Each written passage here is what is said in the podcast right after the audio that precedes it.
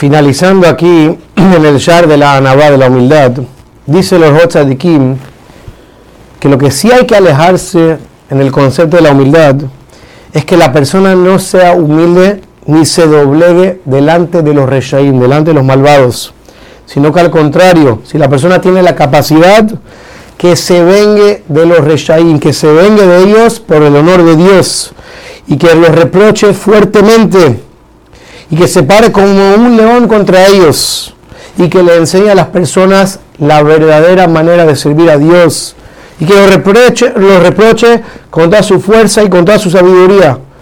Dice los otros aquí, primero los calmados y si no escuchan tienes que darle fuerte y no te doblegues delante de las personas que hacen las cosas equivocadas. Y de esa manera la persona está honrando a Shem parándose frente al mal.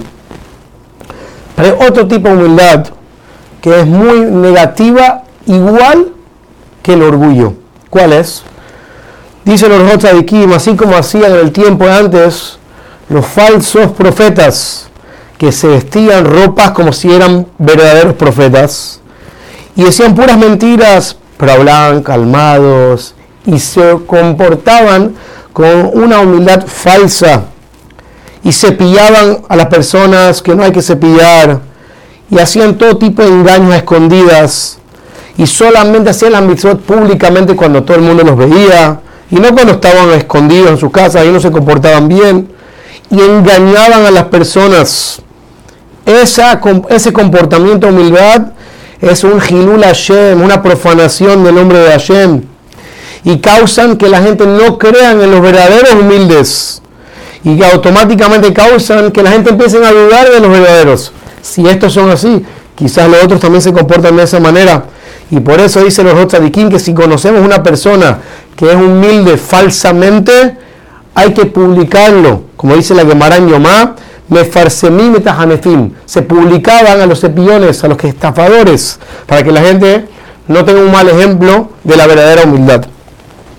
Y por último, sería los Rotzadikim que la persona tiene que despertarse y no parar de quitar el orgullo en su vida y el engaño de su vida. Muchas veces uno dice, pero ¿qué quieres que haga? Todo el mundo es humilde, todo el mundo engaña, todo el mundo estafa. ¿Qué quieres de mí? Que yo cambie. Hay personas que son mucho mejores que yo y también son orgullosos y también engañan en el negocio, etc. Dice los otros de eso se compara a una persona que tiene dolor en su ojo y tiene una medicina especial para curarlo y la persona sabe que esa medicina funciona, no es sabio que esta persona diga, ¿para qué no voy a poner esa medicina en el ojo? Y si al final termino siendo ciego, ¿qué va a pasar? Hay mucha gente ciega en el mundo, así que ¿para qué no lo va a poner? Dice el de Kim, el que se comporta de esa manera es un torpe. Y lo mismo acá, si una persona dice, hay muchas personas orgullosas, ¿qué quieres que haga? Pero si tú sabes que para ti la humildad te va a cambiar, quitar el orgullo tuyo te va a ayudar, ¿qué importa que los demás hagan las cosas mal? Preocúpate de tú estar bien.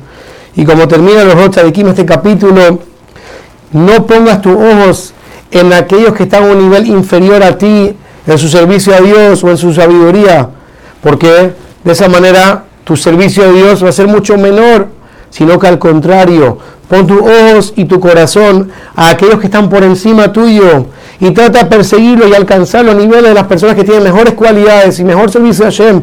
Y de esa manera la persona va mejorando su comportamiento en este mundo.